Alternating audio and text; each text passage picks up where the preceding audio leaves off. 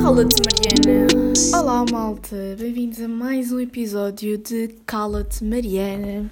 O podcast uh, em que eu basicamente tenho mil e uma coisas para fazer e escolhi gravar agora. Uh, sendo que eu já tenho um episódio esta semana gravado uh, e este episódio só vai ser na semana a seguir. Ou seja, tenho, uma semana, mais de uma semana até, para gravar este episódio. E decido gravar agora, quando tenho mil e uma coisas para fazer e em vez de estar a fazê-las, não é? Estou a fazer outra coisa qualquer, não é? Estou a procrastinar. Mas pronto, o que é que isto interessa para vocês? Não interessa nada, porque vocês vão estar a ouvir isto na mesma, não só vocês vão estar a sofrer as consequências de não estar a aproveitar este tempo e de estar, na verdade, a gravar um podcast. Mas pronto, não interessa. Tenho boas cenas para falar hoje e vamos lá ver se consigo cumprir a minha promessa de reduzir o tamanho dos episódios. Uh, então, a primeira coisa que eu queria falar, e eu espero não ser rude ao dizer isto, mas eu acho que isto até vai ser compreensível. E eu queria falar disto, não sei bem porquê, mas pronto, é isso, não, não há justificação. Uh, basicamente, no, eu fiz um vídeo há algum tempo, uh, mas as pessoas continuam a vê-lo, portanto, continua a subir as visualizações do vídeo, que é um vídeo com dicas para estudarem para os exames antecipadamente. Um, e muita gente mesmo, principalmente pessoas de fora que vão fazer o, são estrangeiros e vão fazer o exame em Portugal em breve, viram esse vídeo.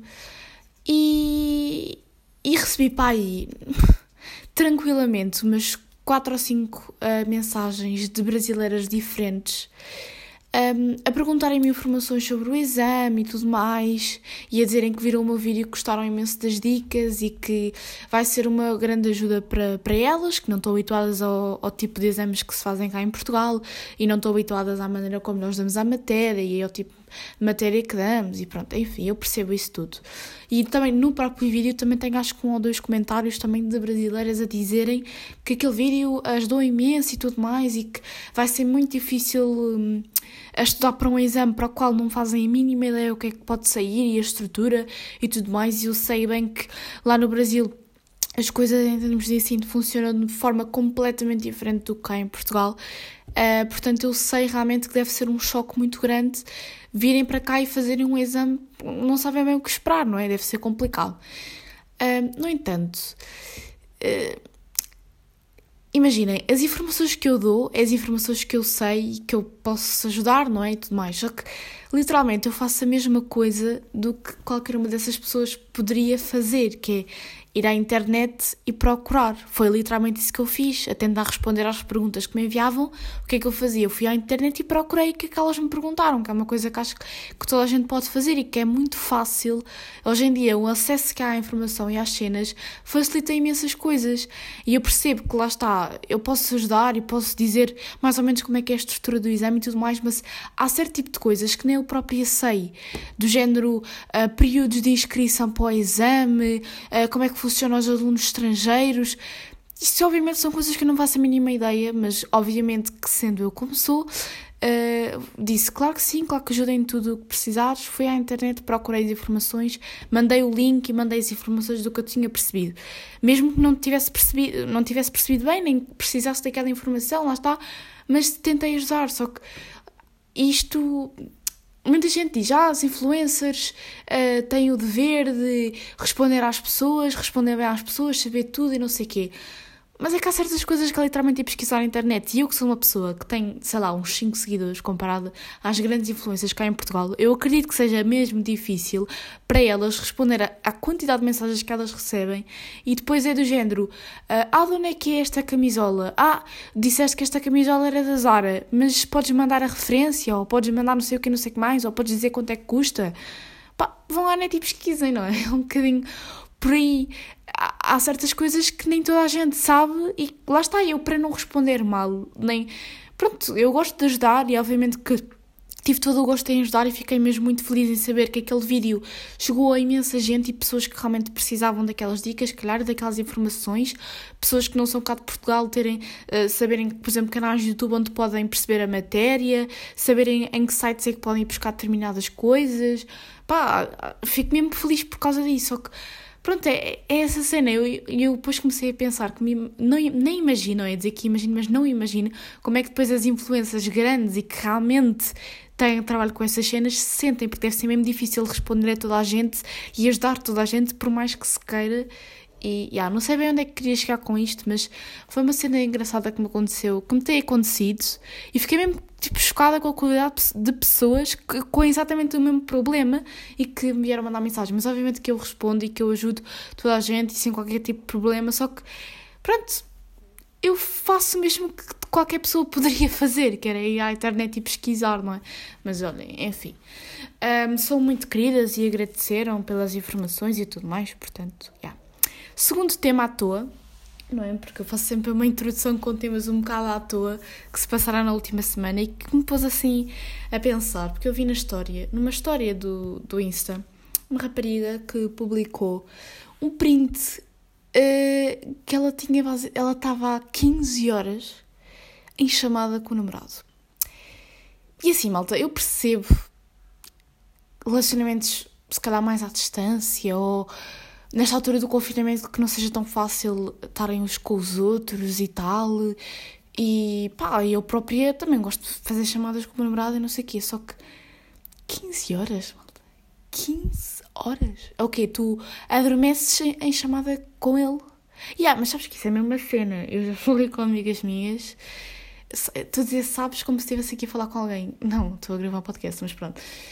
Eu já falei com amigas minhas que me disseram que elas basicamente adormecem, os namorados também, a chamada fica ligada, mas eles estão a dormir, eles não estão a falar, mas a chamada fica ligada. Pá, não sei. Porque se um acordar e tiver o pesadelo, e tiver um pesadelo, o outro está ali para ajudar, e não sei, malta. Oh, pá, desculpem. Imaginem, cada um faz o que bem entender e eu sei que todas as relações são diferentes e o que é importante é as pessoas se entenderem e perceberem o que é que gostam de fazer em cada relação. Só que eu não sei como é que pode haver tanto assunto para conversa. Se aquilo não foi o tempo de, alguém, de um deles estar a dormir, se foi mesmo 15 horas a falarem, como é que é possível haver tanto tempo de conversa, malta? 15 horas? Epá, é que é mesmo complicado. Mas pronto, não sei. Se calhar isto também é só a minha perspectiva. E depois o pior é que há mesmo bué malta que fica horas e horas a fim uh, em chamada. E lá está, isso tipo, não tem nada de mal, é para vocês façam o que quiserem, se sentem melhor assim, tudo bem, que é que se vou ser eu para estar a dizer não façam se é uma coisa que vos faz sentir bem. Só que com pessoas que nem sequer conhecem de lado nenhum. Ou com conhecidos, estão a ver? Pá, isso é bem estranho. É pá, desculpem, se calhar sou eu. Uh, mas isso é bem estranho para mim. Não, não conseguiria fazer isso.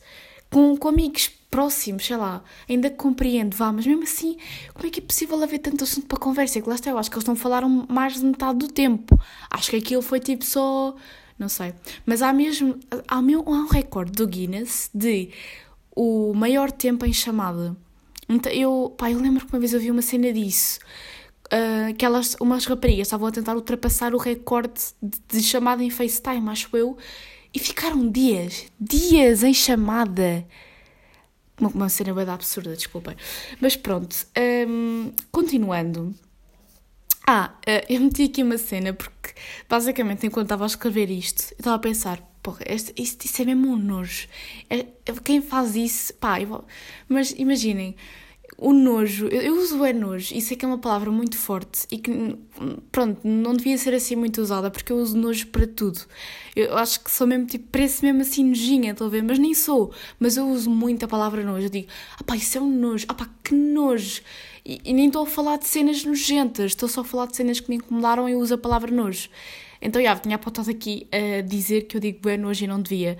E depois eu também digo nojo na comida, que eu sei que é uma coisa que não se deve fazer. Sempre que eu dizia, tipo, alguma comida que era um nojo, a minha avó dava-me sempre na cabeça e estava sempre a dizer: há pessoas que não têm que comer e estás aqui a dizer que a comida é um nojo e não sei o quê. Mas é pá, é uma palavra que já estava automática. No, pá, eu, eu qualquer coisa que não gosto digo que é um nojo, estou a perceber? Em vez de dizer pá, que horrível, ou é pá, não, não percebo, não gosto, digo é pá, é um nojo e não devia, eu sei que não devia. Mas já, yeah, um, são estes os temas à toa que eu tinha aqui para falar, portanto agora vamos passar mesmo, mesmo ao tema principal deste vídeo, e vai deste vídeo, deste podcast. E deste podcast não, deste episódio. E vai ser um tema em que eu me vou abrir imenso. Lá está. Eu já não partilho quase nada da minha vida pessoal, entre aspas, tanto no meu Instagram do Criativa com Pinta, uh, porque eu tenho um Instagram pessoal, mas pronto, uh, nem no YouTube. Uh, porque eu achei que estava a partilhar ué, e sei lá, é que, para, quem não me acompanhava nessa altura, eu no meu Instagram do Criativa com Pinta eu fazia 500 mil stories por dia, a dizer onde é que eu tinha ido, com quem, como é que tinha corrido. Eu fazia uma, eu, eu enchia a caixa de, sto de stories com coisas que as pessoas que me seguiam ali, que eu até fazia conteúdo, pronto, como faço agora de estudos, as pessoas que me seguiam, ninguém estava interessado naquilo, mas eu dizia. E agora, tipo, não sei, agora estou mesmo numa de não, não partilhar tantas coisas, focar-me apenas no conteúdo que eu quero fazer e acho que isso me traz muito melhores resultados, focar-me só nos estudos, tanto no YouTube como no Instagram. No entanto, o podcast é assim meio uma escapatória, porque tal como eu disse, não sei se foi no episódio anterior ou, ou há dois episódios atrás, eu aqui no podcast eu digo imensa coisa que muita gente não sabe sobre mim. E acho mesmo que eu tornei o podcast aqui um, um sítio onde eu já revelei as cenas e que me expresso e não sei o quê. E hoje vai ser um episódio desses porque eu vou falar um bocadinho sobre Epá, é um tema um bocadinho delicado, mas eu gostava de falar um bocadinho sobre ansiedade e isso assim. Imaginem, eh, muita gente diz, ah, agora está na moda ter ansiedade e não sei o quê. Eu acho que não está na moda, eu acho que como só agora que é que é permitido às pessoas falar assim mais abertamente sobre a saúde mental, é que toda a gente se começou a perceber que toda a gente tem problemas mentais às vezes. Uh, problemas mentais parece uma palavra bem forte, mas vá, toda a gente é uma pessoa, é, toda a gente é ansiosa em alguns momentos, toda a gente pá, sofre, sofre com stress e isso assim. Um, no entanto, eu quero já deixar muito claro que eu não tenho ansiedade diagnosticada, portanto, não, pá, nunca fui diagnosticada com ansiedade, apesar de já ter ido ao psicólogo. E eu não vou falar muito sobre ir ao psicólogo e isso, porque eu num, no episódio meu já falei bastante sobre isso. Eu já não lembro qual é que foi, mas eu depois vou deixar o link aqui em baixo para vocês irem ouvir, porque aquilo que eu disse eu acho que está mesmo muito, muito bom, que é sobre, tipo, ainda ser grande tabu, ir ao psicólogo e não sei o quê. E eu não vou entrar muito por aí no episódio de hoje. No entanto, pronto, já fui a uma psicóloga e nunca fui diagnosticada como tal. Não sei se fosse a outro especialista, se não me iria diagnosticar com qualquer coisa. No entanto, eu, eu tenho a noção que eu sou uma pessoa muito ansiosa, e lá, mas lá está, quero deixar claro que não tenho ansiedade, porque muita gente fala de, deste tipo de problemas e mesmo sobre a depressão e isso, problemas graves mentais, e esquece que são doenças diagnosticadas para os quais até há medicação e tudo mais e que pessoas enfrentam com isso todos os dias, a toda a hora. E depois há os outros privilegiados que só sofrem com ansiedade e isso em certos momentos um, e que falam disso como se tivessem imensa propriedade sobre o assunto, quando não, não têm, pá, lá está, são uns privilegiados. E eu sei que sou uma pessoa super ansiosa e que tenho picos de ansiedade e já passei situações horríveis por ter um sistema nervoso muito frágil, mas felizmente não é uma doença que me atrapalha muito o dia a dia ou pá, se calhar até atrapalha um bocadinho o meu pensamento, estão a ver, mas eu tenho a perfeita noção que consigo perfeitamente viver desta forma como, pá, com as minhas ansiedades os meus problemas da vida. E, há, e, e quem tem essas doenças são doenças que, que impedem que tu vivas, simplesmente. Então acho que é importante fazer esta distinção aqui, pronto. E o que eu vou falar especificamente no episódio de hoje nem é bem sobre a ansiedade em si, é sobre outra cena que não sei se vocês já ouviram falar, mas é sobre a ansiedade social. E, aí, e isso eu acho sinceramente que tenho um, mas lá está, eu nunca fui diagnosticada com nada disso. Eu nem, pá, estou muito informada sobre essas coisas. Uh, e imaginem, eu acho que, apesar de. Agora, lá está, entre aspas, estar na moda, porque eu esqueço-me que isto é só um áudio, então às vezes vocês não veem a minha cara ou as minhas mãos e não veem que às vezes eu posso estar a ser sarcástica no que estou a dizer. Mas pronto, ultimamente está na moda falar de ansiedade, mas eu sinto que as pessoas ainda falam de saúde mental e isso de uma maneira bué superficial. E imaginem há imensas pessoas que em episódios dos seus podcasts falam sobre a saúde mental, mas não, por exemplo, não dizem um, o que é que sentem quando têm uma crise de ansiedade, não percebem, não, não explicitam exatamente aquilo que vivenciam, porque eu não sei se alguém que está aí desse lado se vai identificar ou não com aquilo que eu vou dizer e com certos episódios que eu vou mencionar. No entanto, lá está, falam tudo de maneira bem superficial e partilham posts no Instagram que dizem sempre as mesmas coisas, quando as pessoas deviam era partilhar as suas experiências, lá está. Eu sei que isso é um bocadinho e que nem toda a gente se sente à vontade para tal, e eu acho muito sinceramente que eu estou tão bem agora que eu posso partilhar aqui na boa as coisas que eu já passei uh, por causa destes episódios que eu já passei, por estar a, a, passar por uma fase tão, tão boa, e agora acho que estou mesmo bem, já tive alturas em que tive bem pior. E lá está, sem dúvida que isso se reflete muito na nossa vida. Tu só vais conseguir cumprir os teus objetivos se estiveres bem mentalmente. E eu estou a sentir isso imenso este ano, porque imaginem, eu este ano estou a ter muito mais, muito melhores notas, muito, pronto, um desempenho escolar muito melhor, sendo que estou a estudar, não é menos, mas estou-me a permitir mais a descansar, estão a perceber? Eu estou tão bem mentalmente que as cenas estão a fluir muito mais facilmente, eu não estou 24 eh, sobre 24 horas a estudar e estou a ter melhores resultados. E sem dúvida que eu sinto que isso é mesmo bom. E lá está, apesar de não, dessas coisas não influenciarem a 100% a minha vida, obviamente que se nós estivermos bem mentalmente e bem resolvidos connosco próprios e tudo mais, as coisas nos vão correr muito, muito, muito melhor. Uh, portanto, ao mesmo tempo não influencia, obviamente que influencia. E entretanto já me perdi, já não sei. Ah, eu então falar sobre a ansiedade, social. Eu até vou pesquisar aqui que, pronto, isto é coisas que eu devia ter feito antes do podcast, mas apesar de eu ter o roteiro aqui à minha frente, não fiz isso. Mas basicamente eu quero pesquisar o que é que o Googlezito ou a Wikipédia ou sei lá fala sobre a ansiedade social. Mas basicamente, como está aqui na oficina da psicologia.com, portanto, se estiver a dizer alguma coisa mal, foi aqui que eu fui ver, ok? A ansiedade. Uh, a ansiedade social é provavelmente um dos problemas de ansiedade o menos conhecido. Uh, lá está, porque eu acho mesmo que as pessoas. Não sei, eu se calhar estou não, não estou a ser bem correta, mas eu acho mesmo que as pessoas não se vão identificar com aquilo que eu vou dizer. Porque é uma cena muito comum. E às vezes é mesmo difícil eu explicar o que é que é isto e falar com outras pessoas sobre isto, porque eu sinto que ninguém me vai entender. Ela é isto, estão a perceber? É isto que eu acabei de dizer. Cada pessoa não sabe, uh, acha que as outras pessoas não vão entender pelo que, que ela está a passar. Porquê? Porque as cenas não são corretamente faladas. As pessoas metem cenas nas redes sociais boedas superficiais sobre a saúde mental, tipo, ah, um, e agora deu-me uma branca, não faço a mínima ideia que tipo de coisa que as pessoas põem, mas sei que não é muito. Pá, não é muito falado. Eu estava a ouvir isso no podcast e eu estava a concordar, no outro podcast, eu estava a concordar imenso com aquilo que estava a ser dito. Mas já, basicamente aqui diz que a ansiedade social refere-se ao nervosismo ou desconforto em situações sociais, habitualmente devido ao medo que a pessoa. Nananã, medo de ser julgado, avaliado, pronto. Yeah, por acaso, eu ontem acho eu estava a ver um, um Reels de uma psicóloga que estava a dizer três uh, cenas que pessoas inseguras, muito inseguras, costumam fazer. Cenas físicas. Eu já disse aqui que eu tenho uma pequena paixão por todo aquele mundo de avaliar se as pessoas estão a dizer a verdade ou não, de avaliar os comportamentos das pessoas através dos tiques delas e não sei o quê. Eu adoro isso. Eu, uh, eu até já disse que gostava de tirar no futuro um curso sobre isso porque eu acho isso super interessante. Mas já, já me estou a perder completamente. E isso lá está, tem muito a ver com o que eu vou dizer, porque tem muito a ver com tu avaliares o ambiente à tua volta.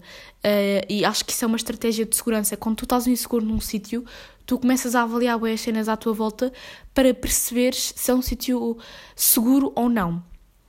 Enfim, vamos lá ter calma que eu não estou a explicar bem. Mas pronto, ah, e nesse Reels, basicamente, ela estava a dizer que três cenas que pessoas inseguras faziam sempre era mexer nas mãos, ou mexer com as mãos, ou. E imaginem, eu estou. Olha, ainda agora eu fiz, eu estou sempre a estalar os dedos, estou sempre a mexer com as mãos. Eu tenho um problema de quando estou a falar com, com alguém, eu não sei o que fazer às mãos, estão a perceber? Eu fico eu fico bem estranha. eu sou um bocado estranha, vá, mas lá está. Isto não tinha que ser estranho se fosse mais falado, se fosse de facto normalizado. Um, mas pronto. Outra cena, mexer bem no cabelo, e vocês podem ver os meus vídeos no YouTube, eu tenho imensa essa pancada de estar sempre a mexer no cabelo. Eu sei que isso é bem irritante, uh, mas é uma coisa que eu não tenho consciência de que estou a fazer e que é mesmo difícil de controlar. Mas pronto, não sei. Outra cena é às vezes falar com os braços cruzados, lá está. Eu tenho essa coisa de não saber bem o que é que é de fazer às mãos enquanto estou a falar. E muitas vezes aquilo que eu faço é cruzar os braços, uh, porque se eu estiver simplesmente com as mãos para baixo, eu vou estar tipo. o que é que eu estou com as mãos para baixo? Uh, a perceber? E depois é aquilo que estava a dizer aqui de. Uh, o julgamento do outro e a opinião alheia, não sei o quê.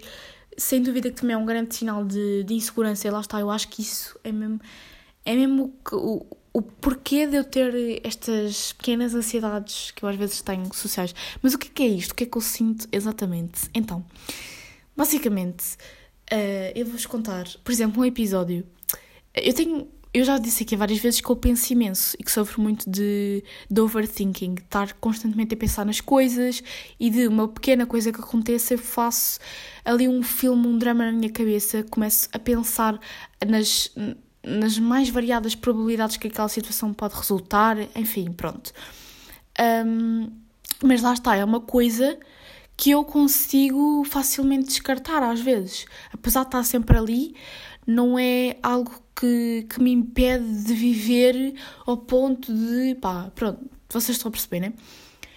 Um, mas enfim, e isso faz com que, em certas situações, eu tenha debates na minha cabeça. Por exemplo, eu vou dar um exemplo, vou parar com o tranana e taranana.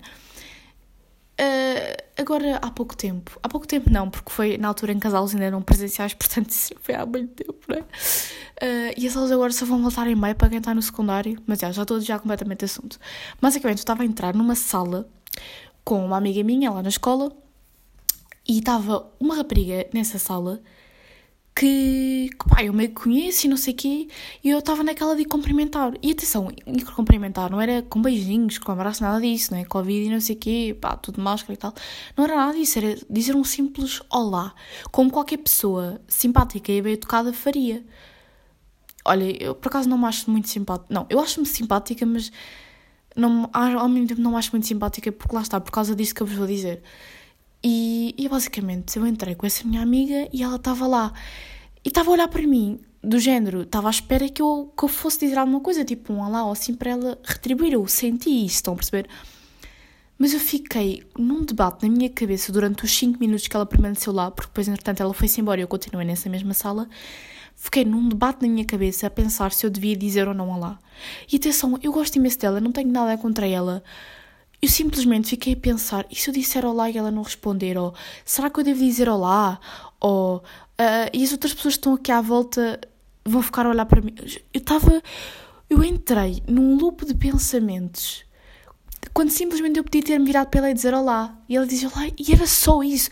É que eu não, nem estou a dizer em ter conversa com ela, não estou a dizer e cumprimentá-la, tipo mesmo cumprimentar. Era dizer um simples olá. E eu fiquei num debate na minha cabeça sobre se eu devia não, não dizer olá e simplesmente não disse ela foi-se embora. E depois fiquei, isto foi de uh, à hora do almoço, e eu fiquei a tarde inteira a pensar o que é que ela haveria de pensar de mim porque eu não lhe disse olá. Estou a perceber como é que funciona a minha cabeça. É que eu fiquei literalmente a pensar a tarde inteira: ok, eu não lhe disse olá, agora ela vai achar que eu não gosto dela, vai achar que eu não sou simpática, que eu sou mal educada, que não sei o que, não sei o que mais. Isto basicamente é como, como a minha cabeça funciona. E depois outra cena é: eu não. Pá, gosto estar sozinha, na minha, não gosto de estar em sítios com muita gente. Uh, imaginem, é que não gosto mesmo. Ainda por cima, está um grupo de pessoas que eu não conheço de lado nenhum estou com uma amiga minha, essa amiga minha vai começar a falar com esse grupo de pessoas porque ela conhece, imaginando. Pá, e eu não consigo estar ali, eu simplesmente vou-me embora ou afasto-me ou faço-lhe assim um sinal a ela para sairmos dali porque eu mil vezes prefiro estar só com uma pessoa, mesmo estar sozinha, do que estar num grupo de pessoas. É que dá-me mesmo assim aquela confusão, ainda por cima, lá está, se forem pessoas que eu não conheço, porque o meu pensamento logo é eu estou em desvantagem, porque estas pessoas conhecem-se todas e eu não conheço ninguém. Então eu vou estar bué desvantagem aqui. Vou estar bué sozinha, vou ficar bué à toa. Vou. Pá, começo logo com esse pensamento. Começo logo a achar que eles vão todos falar e vão me deixar fora das conversas e eu vou ficar ali sem saber o que fazer. Olha, o telemóvel é grande vício e é uma coisa que nós já não nos conseguimos desprender Imaginem, estar na paragem do teu carro sentar no telemóvel é suicídio. Portanto, mil pessoas à tua volta, se te virem sozinha ali sem fazer nada à toa, não sei, é bem estranho. Eu pelo menos acho isso, lá está. E estar, é que eu estou bem à toa imensas vezes e faz-me um bocado de confusão. Mas enfim, lá está. É que esse mesmo episódio que eu estava a ouvir de um outro podcast a falar sobre a saúde mental estava a dizer uma cena que é bem verdade, que é as pessoas que sofrem com estas cenas também nunca conseguem meio explicar aquilo que sentem ou o que é que é realmente aquilo que sentem, porque é nós estarmos a racionalizar aquilo que pensamos, aquilo que sentimos, aquilo que vivemos. E estas cenas não são uh, racionalizáveis, porque isto são coisas do nosso interior, do nosso subconsciente, coisas que nem mesmo os, os psicólogos, cientistas, médicos conseguem explicar, porque são coisas que não se explicam. São coisas que estão dentro de nós, que têm a ver com a nossa personalidade. Portanto, é, é quase impossível explicar exatamente aquilo que estamos a sentir. E às vezes é muito complicado. E as pessoas com depressão, pá, têm mesmo esse problema. Uh, depressão foi uma coisa que eu nunca senti que tivesse, mas lá está, eu tenho picos de ansiedade e tenho esta cena da ansiedade social que é mesmo complicada para mim. Porque não é que, imaginem, eu vivo bem com o facto de, de gostar de estar mais sozinha e, ou de gostar de estar com uma ou duas pessoas e não estar em grupos, não é isso que eu estou a dizer. O que eu estou a dizer é que é estúpido só eu ficar em debates na minha cabeça e achar que estou vulnerável ou que vou ser julgada pelas outras pessoas. Eh, porque sim, eu tento dizer que não, mas obviamente que a opinião do outro tem um efeito enorme sobre mim e eu sei que toda a gente acaba por se preocupar com aquilo que os outros pensam, mesmo quem diz que não. Pá, se não te preocupasses realmente com aquilo que as outras pessoas pensam uh, e andavas nua na rua. Não, estou a usar exemplos bem extremos, mas imagina se as pessoas realmente não se importassem com o que os outros pensavam, havia certas coisas que pá, ninguém faria, porque tu segues determinadas normas de vestimenta e não sei quê, e usas determinadas coisas e achas de determinada forma, porque é um bocadinho o que os outros estão à espera de ti, não é?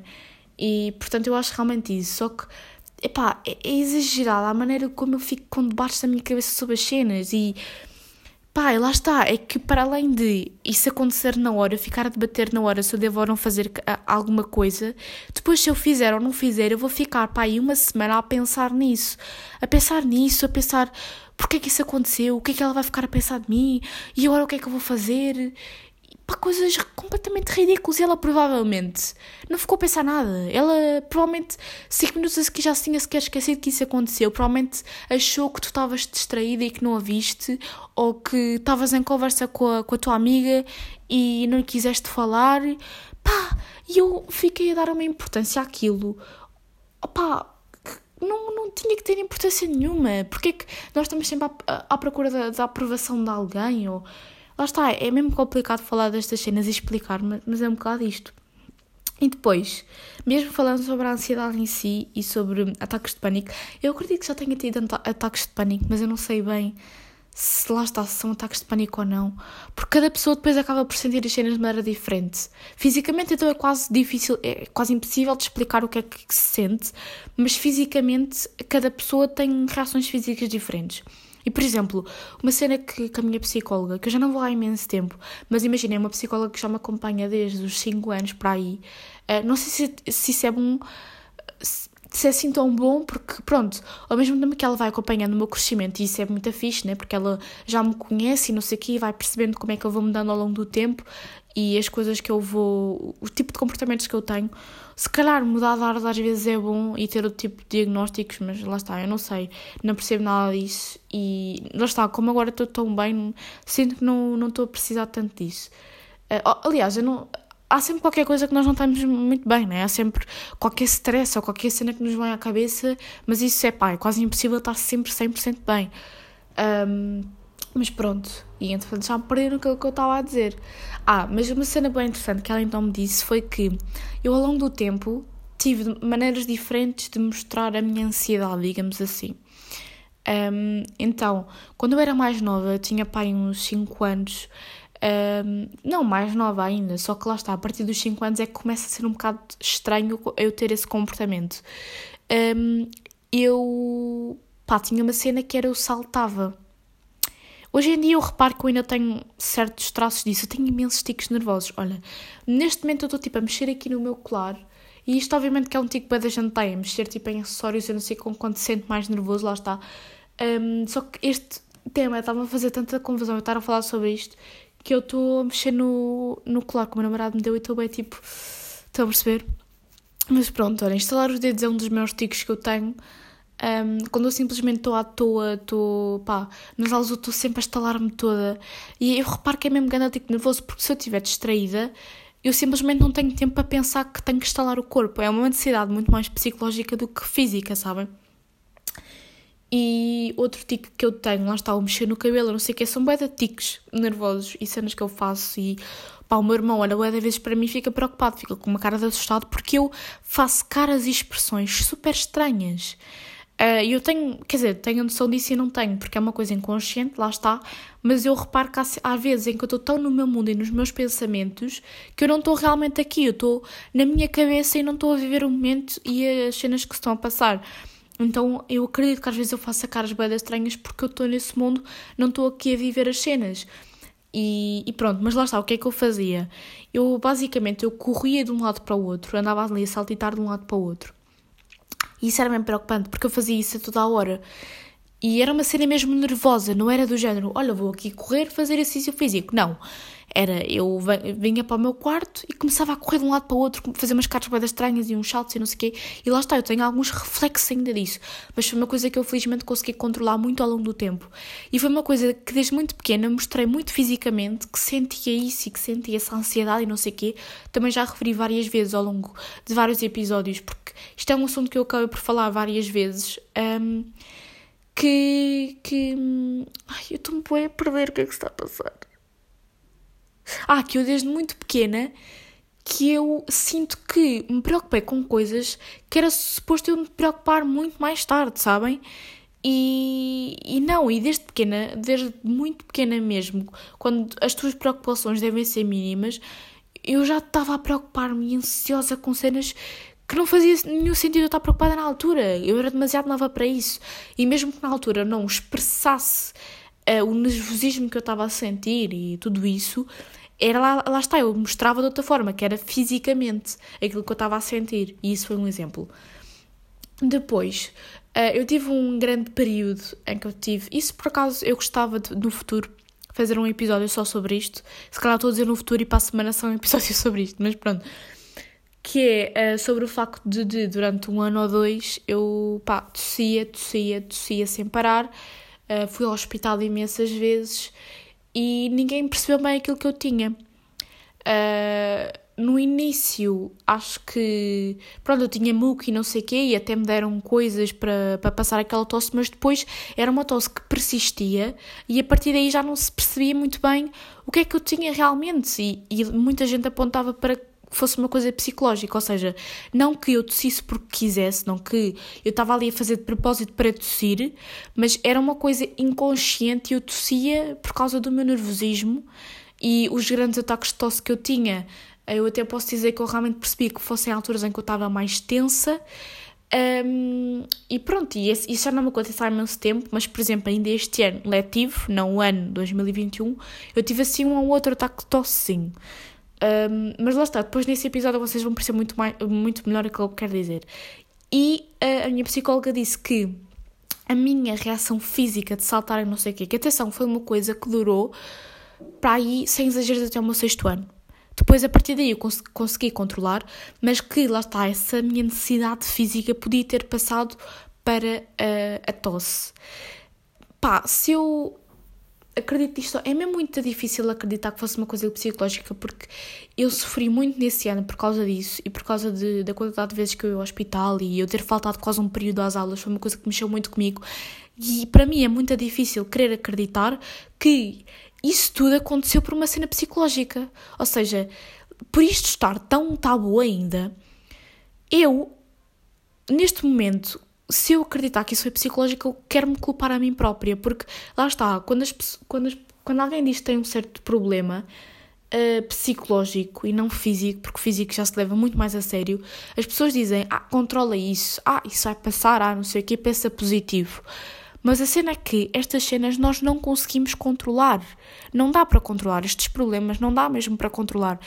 E, e, neste momento, se eu pensar que tudo o que aconteceu e o, o sofrimento que eu causei à minha família por causa desse ano, se eu quiser acreditar que isso foi psicológico, eu vou começar a pensar, mas porquê tu não controlaste isso ser psicológico então? Mas a verdade é que eu não tenho culpa, porque são cenas que não dá mesmo para controlar. Pá, e, e mesmo assim isso vai trazer esse sentimento de culpa a mim. E olha, este episódio vai ficar grande mesmo, não quer saber, já vi que estou com 34 minutos, mas não quer saber, não me vou estar aqui a calar quando ainda tenho muita mais coisa para dizer sobre este assunto e ainda tenho a minha uh, reflexão, reflexão, reflexão filosófica do dia que por acaso eu acho que está mesmo interessante e quero muito uh, falar dela aqui com vocês. Uh, mas não quero acabar este assunto, então não, não sei muito bem, mas pronto. Malta, então eu estava aqui a editar este episódio e eu apercebi-me que eu não acabei o meu raciocínio aqui. Como não queria voltar a falar disto assim, desta forma, queria dizer que me faltou dizer uma coisa que foi. Então, depois desse período de tosse, a, a minha, os meus picos de ansiedade passaram para outro tipo, que é basicamente desmaiar. E eu, desde há uns tempos atrás, que me sinto às vezes muito mal, e peço desculpa mais uma vez pela milésima vez neste podcast, o barulho dos cães mas eu sinto-me muito mal e acabo por desmaiar. E talvez essa seja, lá está, mais uma das minhas reações a isso da ansiedade. E eu já cheguei a ter aquilo que eu considero, pai, umas duas ou três vezes, vá, uns ataques de pânico em que eu sei perfeitamente porque é que aconteceram, porque eu estava muito nervosa relativamente a algo. E eu comecei -me a sentir muito mal, a minha respiração ficou uh, pá, muito ofegante, estão a ver? E eu comecei a ter suores e essas coisas assim e simplesmente tipo desmaiei aqui para o lado. E talvez isso seja, agora, depois desse, desse período da tosse, seja uh, então estes desmaios, eu sentir-me assim muito mal. Mas isso só aconteceu lá está muito poucas vezes. E pá, foi um período em que mesmo que eu começo a, não ter controle sobre mim própria, pá, coisas horríveis, porque acho que toda a gente gosta de ter controle sobre as suas ações e nestas alturas de ataques de pânico e crises de ansiedade, tu simplesmente sentes que não tens bem controle sobre ti próprio. Mas pronto, eu não vou estar a desenvolver muito mais porque eu odeio cortar episódios e acrescentar coisas que eu não disse na altura, mas pá, realmente foi mesmo uma falha minha e eu não queria deixar-vos agora sem esta informação e sem falar sobre isto, mas basicamente sim, é aqueles calafrios e não sei o quê, essas sensações que eu tenho e o facto de agora eu andar a desmaiar. Portanto, eu tive esses três acontecimentos. Primeiro a saltar, depois a tosse e agora esta cena dos desmaios e isso. Portanto, agora continuem a ouvir e peço imensa desculpa. E... Mas basicamente é um bocadinho. É um bocadinho isto que eu acabei de dizer é, sempre fui uma pessoa muito nervosa, com coisas mini. Imaginem, esta, uh, eu sei que para a semana, eu sei que no próximo mês, aliás, vamos pôr as coisas desta forma, que eu vou ter alguma coisa, sei lá, no próximo mês eu faço anos. Por acaso faço, eu faço anos dia 22 de abril, é no próximo mês. Mas pronto, eu hum, posso estar num momento, pá, não, não sei porquê, não há um porquê, começo a pensar nisso que eu vou ter no próximo mês e começo a dar overthinking nisso e a pensar bué sobre isso que vai acontecer no próximo mês e o que é que pode dar bem, o que é que pode dar mal. Uh, se eu vos disser as coisas que eu já fiquei assim, coisas mínimas, uh, que eu já fiquei a pensar e a pensar e a pensar, vocês não acreditavam. Eu acho que vocês não acreditavam, mas lá está, isso eu acho que já é expor demasiado mas há, há certas coisas que, que, que só iam acontecer bué tempo depois e eu comecei a pensar, a pensar, a pensar, a pensar, a pensar nelas agora. Coisas ridículas, ridículas. Mas já, vou então passar para a reflexão filosófica, senão vou ficar aqui até amanhã a falar. Eu acho que tinha muito mais para dizer, lá está, mas enfim. Uh, acho que já estou também um bocadinho sempre a bater na mesma tecla. Talvez num, num, nos próximos episódios, e lá está, quando eu fizer esse episódio do que me aconteceu nesse ano, 2017, foi um ano horrível para mim e que me abalou imenso em termos psicológicos, lá está. Um, eu acho que quando, quando eu fizer isso, eu, eu vou abordar muito também o meu psicológico e como eu sou e tudo mais. E uh, espero não ter trazido gatilhos a ninguém nada, por acaso não avisei isso no, no início do episódio, mas agora tem que se avisar sempre, não é? Porque pronto, há, há certos gatilhos que tu podes transmitir nas pessoas, ou seja, fazê-las lembrar de coisas do passado que elas não se queriam lembrar e não sei o quê, nananã. Pronto. Mas isso é um bom, um bom ponto para virarmos aqui, então, aqui para, a, para a reflexão filosófica. Eu vou tentar ser rápida. Mas basicamente, eu vi um. Alguém meteu no TikTok isso, ou eu vi no Reels. No TikTok não. Alguém. Isto era um TikTok e alguém meteu ou no Reels ou nas histórias, porque eu não tenho TikTok, mas lá está os vídeos do TikTok estão em todo lado agora. Mas pronto. E eu vi que era basicamente uma rapariga brasileira que estava a dizer que a geração que está, mais nova que se está a criar vai ser uma geração. Um, não, o. Sim, a nova geração que se vai criar vai ser uma geração que vai cuidar muito melhor dos seus filhos. Pá, era alguma coisa do género. Porque hum, vai ser uma geração em que, lá está, se vai falar mais sobre a saúde mental, que vai se deixar de ser tabu, que se vai uh, respeitar todo o tipo de sexualidade e pronto, essas cenas todas. Ou seja, uma, uma, hum, os pais do, deste, destes, pronto, dos adolescentes de agora não, os adolescentes agora vão ser pais mais tolerantes. Acho que é isso que ela estava a querer dizer. Porque lá está, as gerações mais antiquadas têm uma visão muito diferente e muito discriminatória e preconceituosa sobre a sociedade, e nós sabemos muito bem que certas gerações mais novas que são um bocadinho diferentes e que fogem um bocadinho àquilo que é o considerado normal, que não são aceitos pela sua família e pronto, imensos exemplos disso, lá está, uh, homossexuais, uh, trans, portanto, tudo isso. E, e eu fiquei a pensar, será que isto é mesmo verdade? Porque, apesar de hoje em dia haver essa informação toda de de se falar muito mais abertamente sobre as coisas, de haver assuntos tabu que já não, já não são tabu, ao mesmo tempo eu acho que é só isso, é só há mais informação, é só toda a gente vai saber o que é que é. Mas não sei, na verdade, se isso vai ser mesmo aplicado, se os pais vão realmente ser mais tolerantes. Porque apesar de haver toda esta informação, nas gerações mais novas continua a haver muita gente completamente preconceituosa e pronto, não é porque agora há mais informação e com as redes sociais são coisas que se passam muito mais que são, pronto, que as pessoas têm muito uh, têm um acesso muito mais fácil que de repente a sociedade vai ficar toda muito melhor. Porque ao mesmo tempo que isso acontece e que há mais informação também há, por exemplo, muito mais uh, políticas de cancelamento e de falta de alguma liberdade de expressão enfim, já estou a bater um bocadinho daquele episódio que fiz sobre a liberdade e não sei o quê, mas ao mesmo tempo que as coisas estão a evoluir em certos pontos, em outros não estão a evoluir. Eu acho que, ao mesmo tempo que até pode haver mais informação, não sei até que pode que as novas gerações são assim, têm assim tanta maturidade para enfrentarem as coisas dessa forma.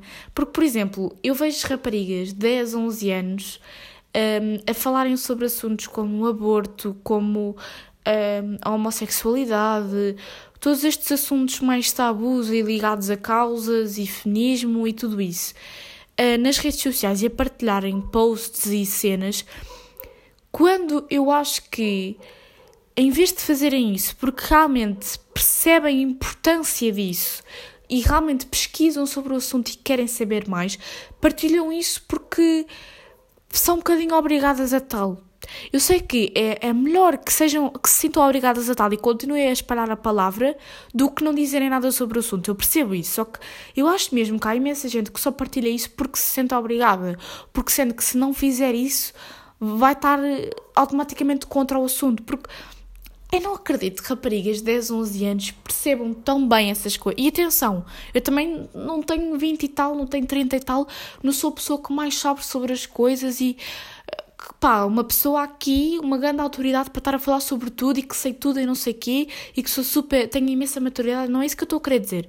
Mas o que eu estou a querer dizer é que eu não acredito que raparigas de 10, 11 anos tenham atingido essa maturidade para falarem sobre essas coisas, porque acho que há uma idade para tudo.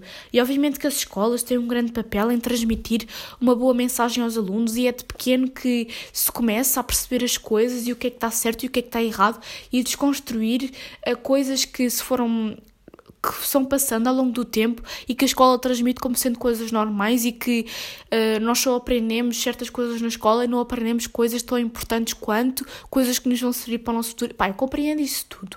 Só que acho mesmo que é um bocadinho por obrigação e não por realmente pensarem dessa forma, porque é muito mais fácil pôr um post contra o racismo do que no dia a dia não terem atitudes racistas.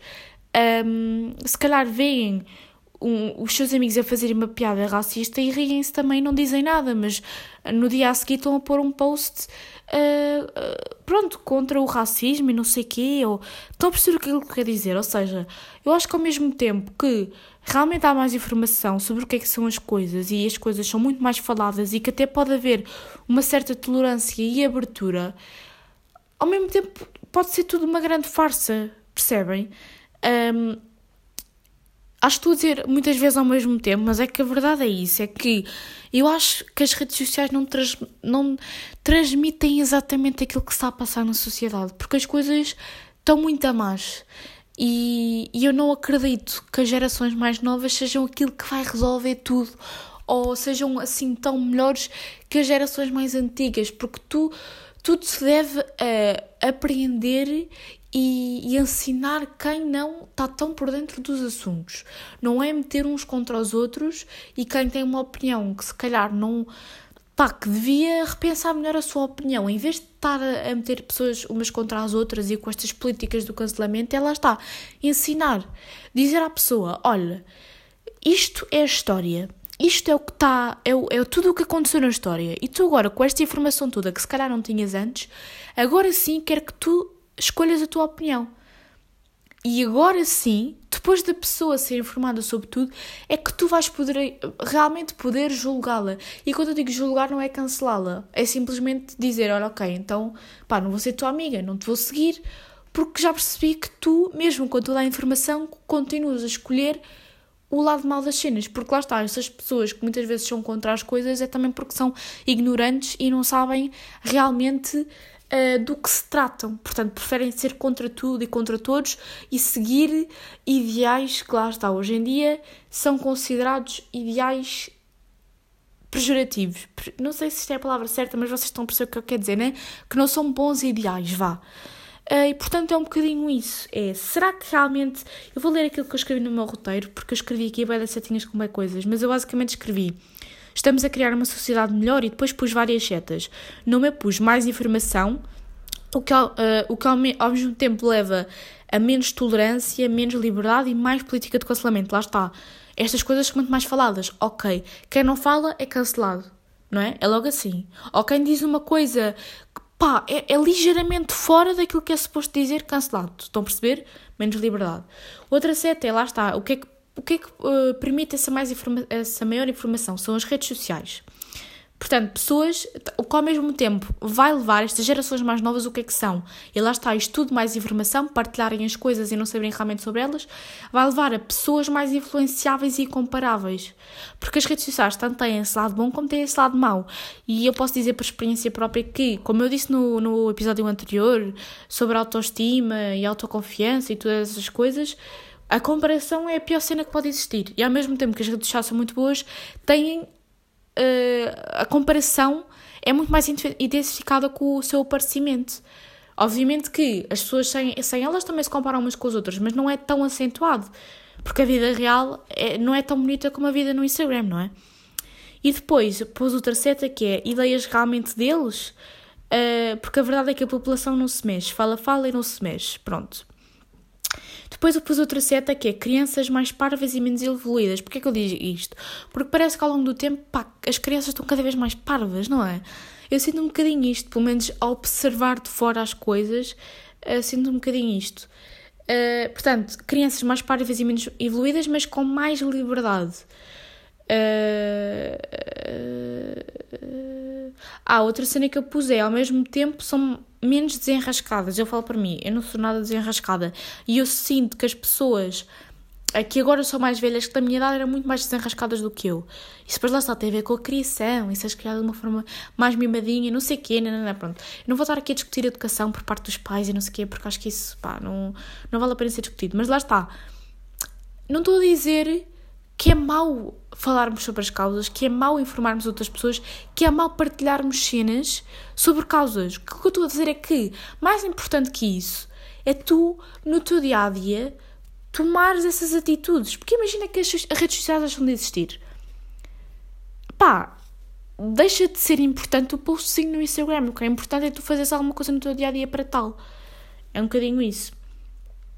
E eu basicamente depois aqui coloquei para concluir que não concordo muito com isto. Um, um, um, e pronto, basicamente é isto. Uh, lá está, tem coisas boas e tem coisas más como tudo. Uh, como, tal como as, as, gerações antigas tinham coisas boas e coisas más. Acho que é um bocadinho por aí, mas também não vamos estar a tirar estas conclusões. Lá está, isto é as minhas reflexões que nunca chegam bem a lado nenhum, mas que nós só vamos perceber realmente se isto é verdade ou mentira uh, mais tarde. E, e, pronto, malta, é isto. Vamos ver daqui a uns aninhos como é que os nossos filhos vão sair, como é que nós vamos cuidar dos nossos filhos, porque a verdade é que as pessoas também criticam muito os pais, sendo que não são pai nem mãe e não sabem bem quando serão pais, como é que vão agir perante as coisas, não é? Mas pronto, é que eu não sei mesmo. Há certas coisas que eu não que eu digo hoje em dia, pá, quando for mãe, nunca vou fazer isto à minha filha. Mas será que quando eu for mãe não vou fazer? Porque na altura vai parecer mais correto e só quando eu tiver certas experiências é que eu vou saber como é que é de agir, não é? É um bocadinho por aí. Mas pronto, acho que já falei demasiado. Uh, um beijinho e eu sou-me no próximo episódio.